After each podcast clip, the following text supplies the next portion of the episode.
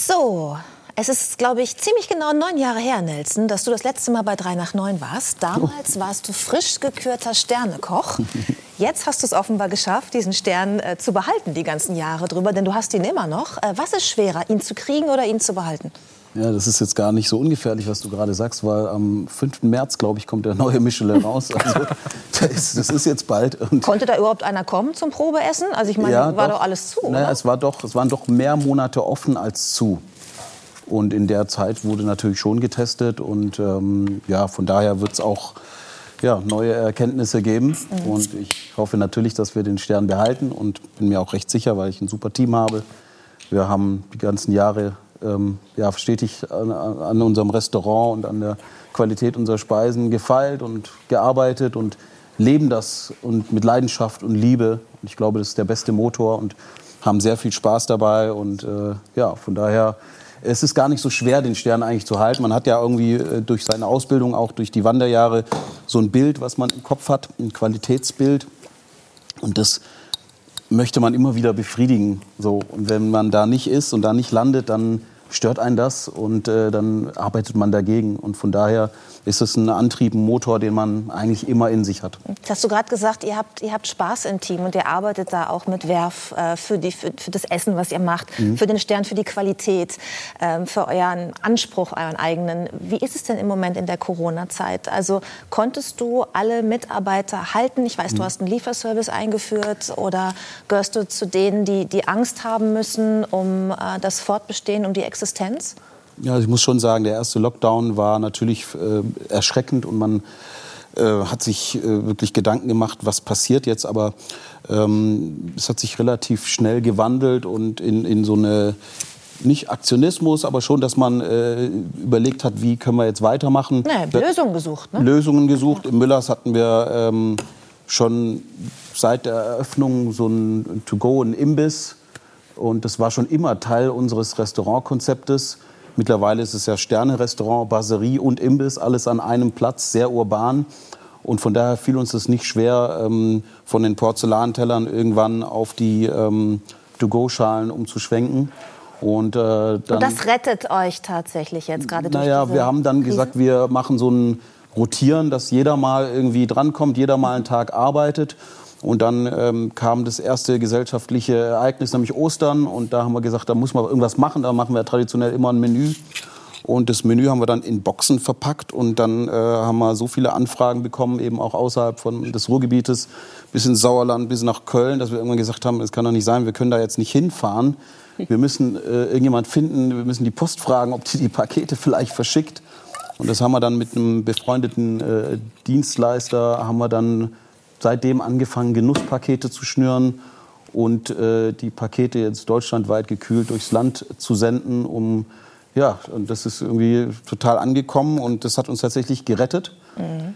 Wir haben wirklich viele, viele Pakete ähm, äh, verkaufen können, haben dann auch Online-Events gemacht und plötzlich haben wir gemerkt, okay, wir müssen uns jetzt auf, auf Online konzentrieren, haben dann äh, einen Online-Shop äh, nochmal verstärkt ins Leben gerufen und mein Sommelier macht jetzt mittlerweile äh, ist jetzt halber ITler, macht jetzt einen Online-Shop, äh, Restaurantleiterin, macht Marketing. Und, äh, und so du machst offensichtlich auch die Auslieferung. Wir haben nämlich gerade alle ein Foto gesehen, wo du ja. mit einer dieser Boxen vor einer Tür gestanden hast. Wie reagieren denn die Kunden, wenn da plötzlich Nelson Müller höchstpersönlich steht und äh, das Essen ausliefert? Ja, das, also es war, es ist jetzt nicht die Regel. Oder war das jetzt nur ein Pressefoto, nein, was du so einmal nee, zeigst? Da nee, es war, war aus dem ersten Lockdown und ähm, das war halt eben das, was wir natürlich überlegt haben auf der einen Seite genügend Mitarbeiter zu sein, um die Qualität zu halten, aber eben auch nicht zu viel, um eben Verluste zu machen, ganz klar. Und dann kommt manchmal die Situation, dass dann gerade im Abendgeschäft natürlich äh, alle rausgefahren sind und irgendwas ausliefern. Und äh, dann kann man ja nicht sagen, nee, das wird, der Burger wird jetzt kalt, sondern dann fahre ich natürlich auch mal los. Und das natürlich dann auch, war natürlich auch lustig und ein Gag. Und da haben wir uns mhm alle gefreut und die Kunden haben sich auch gefreut. Du bist ein erfolgreicher Unternehmer. Du kommst jetzt durch die Krise, weil du nach Lösungen suchst und den Kopf nicht in den Sand steckst. Du drehst Dokumentationen fürs Fernsehen. Du kannst sogar sehr gut singen. Ähm, was ist dein Antrieb, all diese Dinge so gut zu machen? Du hast mal gesagt, dieser Antrieb ist eigentlich in deiner Kindheit zu suchen und auch zu finden. Mhm. Warum? Ja, also sicherlich zunächst mal durch meine ähm, Adoptiveltern und meine Familie, die ja, mir das vorgelebt hat und äh, mir, mir gezeigt hat, wie es geht oder mir, ähm, mir so ein Leben eben gegeben hat. Aber ganz klar war sicherlich auch ein Teil die rassistischen Erfahrungen, die ich gemacht habe als Kind und ähm, wo ich schnell gemerkt habe, indem ich irgendwie was, was kann und was mache und dafür sozusagen auch Anerkennung, gesellschaftliche Anerkennung äh, empfange, kann ich so ein, ein Machtgefüge, was mir persönlich wehtut oder was mich schmerzt, äh, für mich in Ordnung bringen. Und deshalb war das sicherlich äh, auch ein Motor dafür, eben Gas zu geben, immer vorne mitzuspielen zu wollen und ähm, ja, es ganz besonders gut zu machen. Was waren das für Erfahrungen? Kannst du uns ein Beispiel nennen? Ja, ähm, klar, es, man hat sehr, sehr viele Erfahrungen, auch jetzt noch, wo ich ja ähm, doch den meisten Menschen bekannt bin. Ähm, Nimm mal eins aus deiner Kindheit. Ähm, also aus der Phase, wo das bei dir gesät wurde, dieses Gefühl, ich, ich muss irgendwie mehr leisten, ich muss denen das alles zeigen, dass ich was Besonderes bin und dass man nicht auf mich herabblickt. Ach, das sind, ähm, also es ist gar nicht diese einzelnen Erfahrungen, also da könnte ich jetzt, da könnte ich Bücher füllen, sondern es, sind, es ist die Summe dieser kleinen Geschichten, äh, diese kleinen Nadelstiche, äh, die man hat. Dunja hat es gerade erzählt, äh, also auch bei mir wird dann gefragt, ja, warum muss uns ein Afrikaner jetzt das Kochen beibringen? Äh, Gibt es nicht einen deutschen Koch, der uns das Kochen beibringen kann im Fernsehen? Also man hat ganz viele Sachen. Oder neulich hatte ich wieder äh, eine Geschichte, dass äh, ähm, bin jetzt gerade umgezogen, da kam der Schornsteinfeger und ich habe die Tür aufgemacht und er hat dann links und rechts an mir vorbeigeschaut und gefragt, ob jemand da ist. Und äh, das sind so Erlebnisse, die man registriert, über die man vielleicht sogar später schmunzelt, aber die in der Summe fällt, etwas mit einem machen. Fällt, Nelson, ja? fällt in, in so einer Situation eine Antwort an? Ein? Ja, e-, eben nicht. In dem Moment ist man so perplex, weil man sich denkt, das kann doch jetzt nicht sein Ernst sein. Ja? Oder neulich hat äh, jemand äh, gefragt, als er mich mit dem, mit dem Gärtner gesehen hat, hat er den Gärtner gefragt, ähm, ob jetzt die Schwarzen schon weiße Gärtner hätten. Ja? Also das sind, sind natürlich ähm, so Momente, wo man, wo man sich denkt, das, das, das ist doch nicht, nicht, nicht euer Ernst. Ja? Ich erzähle diese, diese Sachen jetzt aber auch nur, um, um einfach auch zu sagen, dass es, um darauf aufmerksam zu machen, dass es eben auch in meiner Position, wo ich ja irgendwie privilegiert bin, das ständig noch erlebe. Da möchte ich mir gar nicht ausmalen, was jemand erlebt, der eben nicht in dieser Situation sind. Und um da auf deine Frage zu kommen, das war natürlich ein Motor dafür. Und das ist auch zum Beispiel äh, eine Sache, wenn ich am, Flughafen bin, bin ich so total mhm. gerne als Business eingebucht, weil ich schon antizipiere, dass oftmals irgendwie ähm, dann Personen mich eben nicht dort verorten und mich wieder in die Economy äh, schicken wollen. Und ich freue mich dann darüber, einfach sagen zu können, nee, nee, ich stehe hier schon ganz richtig. Was, was heißt das konkret, äh, Nelson? Das heißt, du, du gehst zum Business-Schalter und dann kommen Menschen auf dich zu und sagen, nee, da vorne ist hier die Holzklasse, ja, gehen Sie mal der, rüber? Der Mensch oder? am Schalter sagt dann, ja, ja, nee, da hinten oder so. Ja? Und ähm, das sind, äh, oder man wird besonders kontrolliert oder so. Und das sind natürlich, ähm, das sind dann so Momente, in denen ich mich dann schon positioniere. Und ich finde das übrigens wichtig, dass du über diese Momente auch so konkret sprichst. Ja, Wir reden hier so viel über Alltagsrassismus und ich glaube, dass sich ganz viele, die nicht in der Situation sind, gar nicht vorstellen können, was das bedeutet, Alltagsrassismus. An welchen Stellen des Lebens einem das überall begegnen kann. Und deswegen finde ich es gut, wenn du mal konkrete Situationen hier Ja, ich, ich, glaube auch, dass es gut ist und ich, ähm, ich erzähle es auch. Und da muss man schon auch sagen, dass es gerade eine, eine junge Generation gibt, die auch sehr stark in den sozialen Netzwerken unterwegs ist, die ähm, unter anderem mit Black Lives Matters und so weiter sehr laut sind momentan. Manchmal vielleicht sogar zu laut, aber es ist gut, dass es, dass es, dass es passiert und dass Menschen gerade eben aufstehen und ähm, äh, mehr als, ich, als früher eigentlich ähm, gegen Rassismus kämpfen. Und deshalb ähm, sehe ich es auch als meine Pflicht an, äh, eben doch darüber zu erzählen. Trotzdem ähm, bin ich jemand, der sich irgendwann entschieden hat, ähm, einen Weg der, äh, des Friedens und der Liebe zu gehen und eher darauf zu schauen, was alles positiv passiert. Und äh, da kann ich nur mein Restaurant anführen. Und ähm, da muss ich einfach sagen, die meisten Menschen, die, oder eigentlich alle Menschen, und das sind wirklich in all den Jahren sehr, sehr viele Menschen, Gott sei Dank, gewesen, die kommen, weil sie mein Handwerk mögen, weil sie die Art und Weise, wie wir Gastronomie leben, mögen. Die sind aufgeregt, die äh, packen sich ihr bestes Parfüm an, an, mhm. an die Kleidung, die äh, machen sich wochenlang schon Gedanken, was sie essen wollen und die kommen und begegnen mit mir einem, einem sehr, sehr positiven Gefühl. Und das macht mich, äh, das macht mich froh und auch stolz und ähm, deshalb schaue ich darauf mehr und ähm, genieße einfach die Normalität die mir entgegengebracht wird. Und ich versuche genau das Gleiche zu spiegeln und glaube, dass das eine, eine ganz starke Kraft ist. Und ich glaube, das ist auch, auch, auch wichtig, dass wir diese Normalität zeigen, auch in den Medien. Ich glaube, dass es ich persönlich äh, bin immer wieder erschrocken darüber, wie viel Stereotypen man immer noch sieht, wie viel Schubladendenken es immer noch gibt. Mhm. Äh, ich, ich, ärgere Übrigens mich jeden, in jedem Bereich, ne? nicht nur im Bereich Rassismus. Natürlich, klar. Ich ärgere mich jeden, jeden Herbst, wenn es wieder die, die Veranstaltungen gibt, wo man für Afrika spendet. Ähm, und, äh, und dann steht unten drunter ganz klein irgendein Dorf in irgendeinem Land. Ich möchte gerne mehr ähm, Berichte aus Urlaubsberichte sehen, Künstler, Kulturelles. Mhm. Und ich glaube, das fehlt auf der ganzen Welt. Und dadurch entstehen eben diese Schubladen, in, in denen wir denken. Und ähm, da müssen wir unbedingt raus. Und deshalb glaube ich, ist diese, dieses normale Leben oder die Normalität, die ich so leben darf, für mich jetzt heutzutage eine sehr, sehr große Kraft, eben äh, nicht frustriert zu sein, nicht, äh, kein, nicht, nicht verhärmt zu werden irgendwie, sondern frohen Mutes, ähm, einfach ja, das Ding anzupacken. Aber auch wenn du Kraft daraus entwickelt hast, ist natürlich der, die Ursache eine, über die man sprechen muss und, und ne, die uns alle auch wütend macht, wenn wir das hören. Ich, ich habe nur gehört, ja, halt ich habe so gespürt, dass ihr beide glaub, geguckt habt. Nein, ich wollte was sagen, aber Giovanni, glaube ich, ja. auch. Ja, nein, ich, ich ähm, also Nelson hat ja vorhin von Nadelstichen geredet. Was, was er dann geschildert hat, das waren ja eigentlich mehr Hammerschläge als Nadelstiche. Ähm, und ich weiß, das fiel mir gerade ein, dass, dass zum Beispiel Mitri, das habe ich gelesen, ich weiß nicht, ob das stimmt, dass du früher mal Castings gemacht hast für Sendungen, für Moderation von Sendungen. Und dann hat man dir offenbar gesagt, das war gut, aber du siehst zu ausländisch aus. Mhm. Und äh, das würde mich interessieren, das war bevor du eine große Nummer beim ZDF warst, wie du da rausgegangen bist. Oh, ich denke da sehr ungern dran zurück. Ich war auch relativ neu im ganzen Mediengeschäft und ich hatte damals einen Mann, der auf mich aufmerksam wurde oder einen Agenten, der gesagt hat, Mitri Sirin, das klingt schon so fremd, ob ich nicht mir einen anderen Vornamen zulegen möchte, sowas wie Mickey oder sowas. Hm. Ich war total irritiert, wirklich. Also und äh, ich sollte mich doch immer rasieren, weil dunkel im Fernsehen, das kommt einfach nicht gut an. Ja. Äh, also die ganze Palette. Es war wirklich schrecklich und fürchterlich. Und äh, ja, ich kenne das sehr gut. Und es äh, hat natürlich oft, äh, weil du das gerade gesagt hast, diese Castings gegeben. Aber da muss man unterscheiden.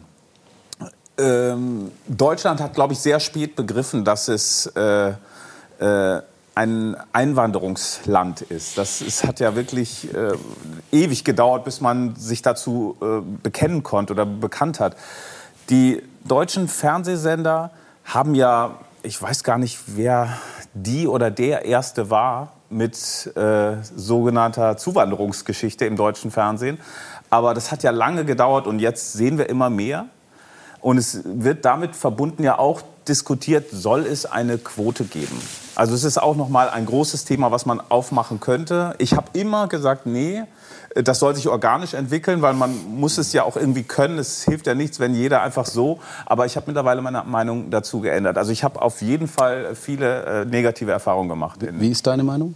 Also Quote oder nicht? Ich bin für eine vorsichtige Quote, aber mhm. gekoppelt natürlich äh, an gewissen Kriterien. Jetzt, also ich, wie gesagt, ich habe am Anfang gesagt, das äh, finde ich, äh, das geht nicht. Mhm. Und äh, mittlerweile äh, glaube ich, weil es hat sich eigentlich nicht so viel getan, wenn man sich das mal schaut. Und ich spreche übrigens ja. nicht nur von Menschen vor der Kamera. Es geht ausschließlich auch oder einschließlich, man muss diese ganzen Redaktionen ja auch betrachten äh, und eigentlich auch Redaktionsleiter und so weiter und so fort bis nach oben. Und da finde ich, ist noch sehr viel Luft nach oben. Ich würde gerne auf einen Punkt, glaube ich, zu sprechen kommen, den Nelson gerade gesagt hat und der, glaube ich, für Menschen wie uns mit, mit oder ohne Migrationsvordergrund, Zuwanderungsgeschichte, glaube ich, wirklich relevant ist. Und das ist die Fremdzuschreibung. Also man selbst sieht sich ja als Teil des Ganzen, als Teil dieser Gesellschaft. Und man fragt sich dann eben in solchen Situationen, was sollen wir eigentlich noch tun, um dann dazu. Also sind wir erfolgreich, ist es falsch, sind wir nicht erfolgreich, ist es auch falsch. Warum wird immer noch die Hautfarbe gelesen, die Religion, die Herkunft, die sexuelle Orientierung? Geht es nicht darum, wie ticken wir, welcher Charakter äh, lebt in uns und ähnliches? Und das sind natürlich die Momente, wo man plötzlich wieder zurückgeworfen wird auf das, was zum Beispiel mein Papa mir damals gesagt hat, wo ich mich immer geweigert und gewehrt habe, als er gesagt hat, irgendwann wirst du noch sehen, mhm wo du herkommst. Und die Leute werden noch mal darauf zu sprechen kommen. Vergiss nie, wo du herkommst und verlass dich auf niemanden. Und ich habe immer gedacht, hey, wir leben in Deutschland, was willst du? Ich bin Deutsche. Und in den letzten Jahren, das ist ähnlich das, was Nelson erlebt, erleben das viele von uns. Und es geht eben nicht nur um die großen Anschläge wie Halle, Hanau, Walter Lübcke, sondern eben genau diese Alltagsrassismen. Und darüber zu sprechen, und zwar finde ich in einer Art und Weise, ohne belehrend zu sein, ohne den anderen sofort zu erniedrigen und zu sagen, das darfst du nicht mehr sagen, sondern mitnehmt und sagen, hey, du hast mich damit verletzt. Und ich, ich erkläre dir auch, genau der Ton, auf dem man. Es geht um den Ton auch. Ich erkläre dir, warum das nicht okay ist, dass du das N-Wort nicht mehr benutzt oder warum das nicht okay ist, das was Nelson gerade gesagt hat.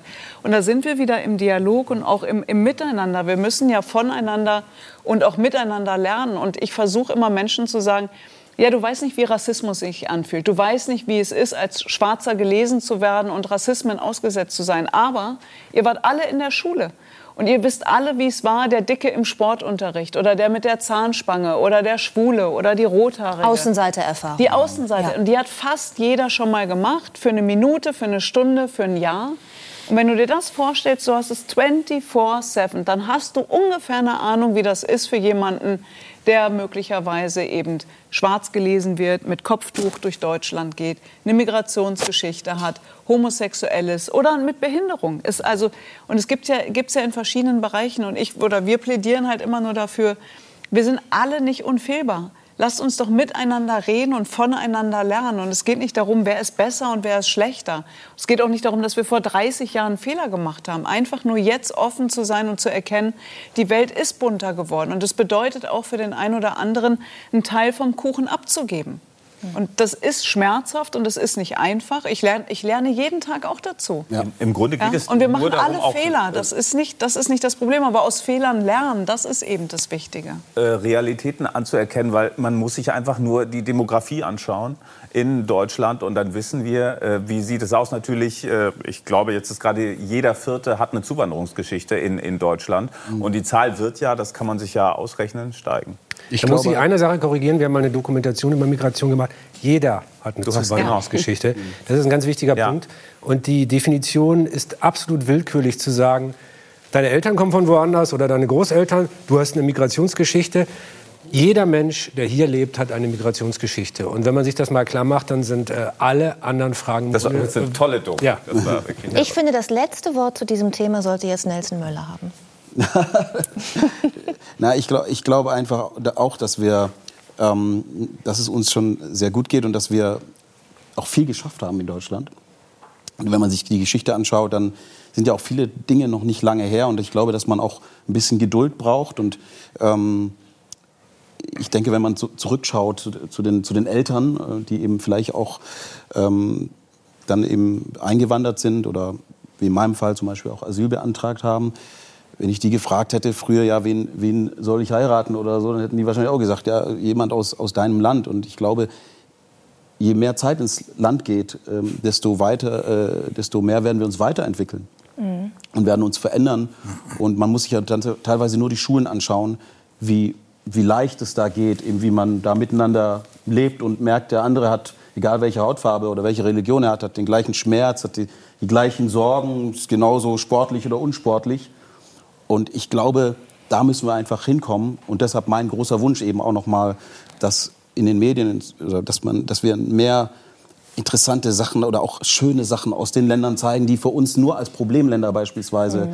in unseren Köpfen sind. Das würde ich mir so sehr wünschen. Ich habe eine Sendung, äh, ich glaube auf der BBC, ich glaube es heißt Inside Africa, ich weiß nicht, ob es jemand, ja. jemand ja. kennt. Das finde ich großartig, dass einfach mal äh, von der äh, Motorradgang aus Simbabwe berichtet wird.